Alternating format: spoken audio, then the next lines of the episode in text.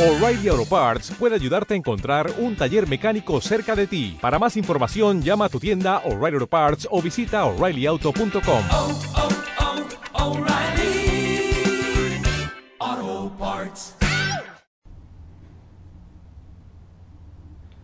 Hola, un saludo desde La Habana. Empezó el lunes, la semana recién inicia y el mes, el mes se nos está terminando. Y yo soy Joanny Sánchez, cubana, periodista, ciudadana. Además, la jornada ha amanecido muy cálida, con apenas brisa aquí en la capital cubana, de manera que tendré que abrir de par en par esta ventana 14 para que entre algo de fresco informativo, pero sobre todo para asomarme e invitarlos a ustedes a que se asomen junto a mí a los temas y las noticias más importantes de este 30 de agosto de 2021 aquí en Cuba. Hoy, hoy voy a empezar hablando de recorridos oficiales que van y vienen. Pero antes de decirles los titulares, voy a pasar a servirme el cafecito informativo, que los que siguen este programa saben que está recién salido de la cafetera, muy caliente, así que mejor ponerlo en la taza dejarlo refrescarse mientras les comento los temas que abordaré en este lunes. Ya les adelantaba que iba a hablar de los recorridos oficiales van y recorridos oficiales vienen. ¿Cambia eso algo en los barrios cubanos? Por segundo momento hablaré de la llegada de la las vacunas chinas a Cuba. Una noticia que está provocando, señoras y señores, preguntas y muchas, muchísimas críticas. También sigue sin respuesta la petición de autorizar vuelos humanitarios desde Estados Unidos, La Habana, guarda silencio. Y por último, recomendarles una nueva versión de Cenicienta, ese clásico de la literatura infantil que llega a la gran pantalla interpretada por una cubana. Ya les daré los detalles al final de este programa. Dicho esto, presentados los titulares, ahora sí, ahora sí voy a tomar la cucharita para revolver este café, así lo termino de refrescar y de paso hago el chin chin chin chin, que es la cortinilla musical de este programa. El café sigue, eso sí, un poco caliente todavía, amargo, sin una gota de azúcar, bueno para empezar la semana informativa y siempre, siempre necesario. Después de este primer sorbito, un buchito largo, los invito a que pasen por las páginas del diario digital 14ymedio.com y allí podrán ampliar muchos de estos temas y la mayoría de estas noticias. Y con esto, con esto me voy a la primera cuestión del día que ya les comentaba, tiene que ver con recorridos oficiales. Señoras y señores, después de las manifestaciones que comenzaron en este país el pasado 11 de julio, de las protestas populares reclamando libertad, un cambio la salida del Ejecutivo, bueno, pues después de eso se ha desatado una especie de maratón de recorridos oficiales por todas partes y los altos funcionarios del Partido Comunista se han dado a la tarea ir a los lugares, sobre todo a esos espacios donde las manifestaciones y las protestas populares fueron mayores. Cuando uno lo dice así, parecería algo hasta positivo porque está bien que las personas que gobiernan, dirigen o controlan una nación estén enteradas de qué pasa, qué pasa a nivel de calles, de cuadras, de casas, de familia. El problema, señoras y señores, es que estos recorridos, a mi juicio, tienen muy poca efectividad en la realidad y les voy a contar por qué. En primer lugar, son recorridos que están marcados por eh, la, lo que podemos llamar el decorado, el anuncio previo. Estas personas no llegan a esos barrios de sorpresa, no aterrizan en esas barriadas de calles sin asfalto, de permanentes salideros de agua de las tuberías, de fosas albañales reventadas, de pobreza, de casas a punto de derrumbe. No llegan allí de sorpresa, como decía, sin previa coordinación, sino que se establece previamente lo que podría llamarse un decorado, un, un atrezo para eh, dar una impresión muy alejada de la realidad. Por tanto, cuando estos funcionarios eh, finalmente irrumpen con sus caravanas de autos de lujo, con sus caravanas de autos blindados, con su enorme eh, aparataje de seguridad y guardaespaldas, bueno, pues se encuentran una realidad muy diferente a la del día a día. Incluso se pintan o se, se, le, se decoran fachadas para la ocasión y se les lleva a esos lugares donde la situación es menos complicada. Si por ejemplo van a Centro Habana, pues no transitan por las calles que están más dañadas, no van a los lugares donde hay más problemas de vulnerabilidad, de pobreza, de miseria económica, de hacinamiento, sino que los llevan a sitios puntuales. Y claro está, eh, ellos no pueden llevarse una idea concreta, pegada a la realidad de lo que está ocurriendo en las calles cubanas, si cuando llegan a esos lugares, pues simplemente todo ha sido maquillado para que lo vean o lo observen mucho mejor. También ocurre otra cosa y es que, eh, bueno, pues estas visitas son un acto muchas veces de populismo para hacer creer que la dirigencia cubana, los altos funcionarios, esos mismos, los jerarcas del partido, están conectados con la población y con la gente.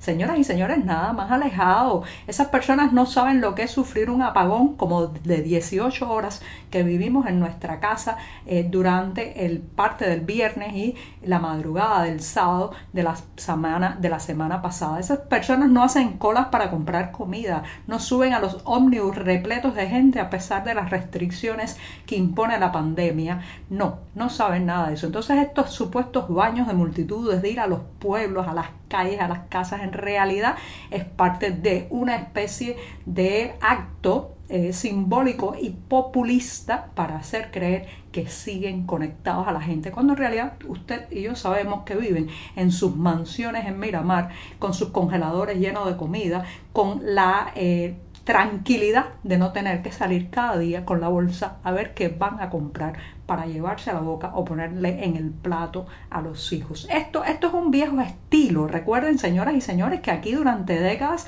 Fidel Castro gobernó este país desde eh, pues desde la ventanilla de un jeep militar. Él recorría el país y en la medida que se iba encontrando las situaciones, pues iba allí tomando decisiones desde el voluntarismo, desde el populismo, reitero esta palabra, y desde la demagogia política e ideológica. Bueno, pues ahora estos sucesores que nadie eligió, que no fueron votados en las urnas, intentan repetir ese modelo que está gastadísimo y sobre todo es un modelo de gobierno que ahora se topa con una población cansada y que ya conoce este mecanismo de la mentira. Si hemos vivido muchos años viéndolos pasar por los barrios, reitero, estos barrios decorados y, acomodados para el momento de la visita, eh, eh, haciendo promesas de que van a reparar, que van a arreglar y al final, al final lo único que pasan son algunos parches para tapar ciertos huecos. Pero después que la caravana se va, que los guardaespaldas se retiran, que los funcionarios de camisas de cuadro y abdomen abultado regresan a sus mansiones, la vida la vida sigue igual o peor en los barrios cubanos. Así que mejor no dejarse engañar por estos recorridos que van, que recorridos que vienen, que estos señoras y señores no resuelven nada o resuelven muy poco y a muy corto plazo. Bueno, me extendí un poco en el primer tema, así que me voy a dar rápidamente el segundo sorbito. Porque este fin de semana ha estallado una noticia, ¿sí? Una noticia que han tratado de pasar tras bambalinas en la prensa oficial cubana, pero que de todas maneras se ha sabido a través de la prensa local de Cienfuegos, una provincia en el centro de Cuba. la noticia se reduce a que eh, llegará a la isla o ya está aquí eh, ciertas dosis de la vacuna china Sinopharm para combatir el COVID-19 y esto, bueno, pues se le aplicará esta vacuna a unos 400 mil residentes en la provincia de Cienfuegos. Señoras y señores, esto ha caído como un jarro de agua fría porque llevamos meses más de un año escuchando la letanía constante de la propaganda oficial de que Cuba iba a ser uno de los países del mundo que iba a poder vacunar a toda su población o a buena parte de su población con vacunas nacionales, que íbamos a estar en la puntera de América Latina, que los candidatos vacunales locales eran los que eran y que no se iba a aceptar de otras nacionalidades por cuestiones de soberanía. ¿Cuántas veces no escuchamos esto de la soberanía y la independencia de producir propios candidatos vacunales? Y incluso había un lema o hay un lema que dice, más que una vacuna es un país. Bueno, pues si la vacuna es sinónimo del país, ya sabemos cómo ha quedado todo porque el país está muy mal. Y lo cierto es que parece ser que por cuestiones de producción, vamos a ver si también por efectividad, pero eso no se sabe, hay mucho secretismo al respecto, pero sí por eh, obstáculos en la eh, producción, en la organización, lo cierto es que han tenido que pedir auxilio a China para que mande eh, al menos las dosis necesarias para empezar a poner esta vacuna del país asiático en la provincia de Cienfuegos, que tiene ahora mismo una situación epidemiológica muy compleja. Pero señoras y señores, esto no es solamente una noticia de vacunas importadas. Aquí hay una responsabilidad gubernamental con la muerte de las personas que eh, pues han fallecido en los últimos meses, en las últimas semanas, por no tener acceso a una vacuna que hubieran podido pues adquirir a través de manera gratuita del fondo COVAX, un fondo que ha donado millones de vacunas a América Latina y Cuba declinó aceptar en ese momento partes de esas dosis que hubieran salvado vidas, así como escucha.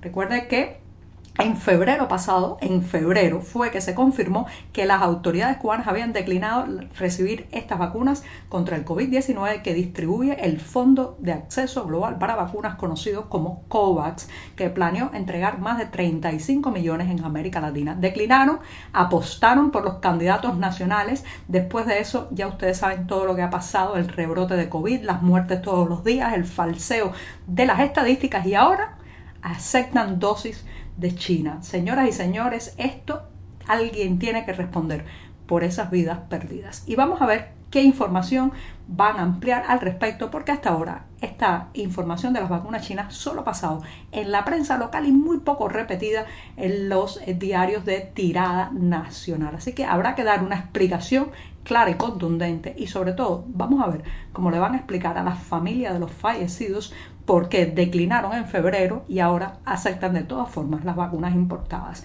Bueno, me voy rápidamente hablando de vacunas COVID. Eh, la Habana no ha respondido todavía a la propuesta de que a la isla aterricen aerolíneas de carga procedentes de Estados Unidos con carga humanitaria. Escuchen, ya del lado de allá se ha dado todos los autorizos, hay muchísima gente con medicamentos preparados, con material sanitario y ahora La Habana no responde. Fíjense ustedes quién pone las limitaciones, quién pone los muros, quién pone el embargo con tanta necesidad que hay en este país de todo, desde mascarillas, pasando por guantes hasta aspirinas. Ahora mismo, pues la Plaza de la Revolución se toma su tiempo y no ha dicho sí a que aterricen aquí aerolíneas de carga procedentes de Estados Unidos, donde tenemos la comunidad de exiliados más grande fuera de la isla, con todos esos recursos que salvarían vidas y ayudarían también a proteger a nuestro personal médico en los hospitales. Bueno, me voy rápidamente diciéndoles que hay una nueva versión de Cenicienta, ¿sí? ese clásico de la literatura infantil, y esta vez está interpretado nada más y nada menos que por una cubana, Camila Cabello, que, eh, bueno, pues eh, en septiembre se lanzará el nuevo filme en la pantalla grande y es el debut de Cabello en esta actuación, una visión muy diferente del tradicional cuento de hadas. Así que no se lo pierda, ya sabe, de alguna manera todos, todos, incluyendo todos en esta isla, somos un poco Cenicienta. Y con esto me despido esta mañana que será martes. Muchas gracias.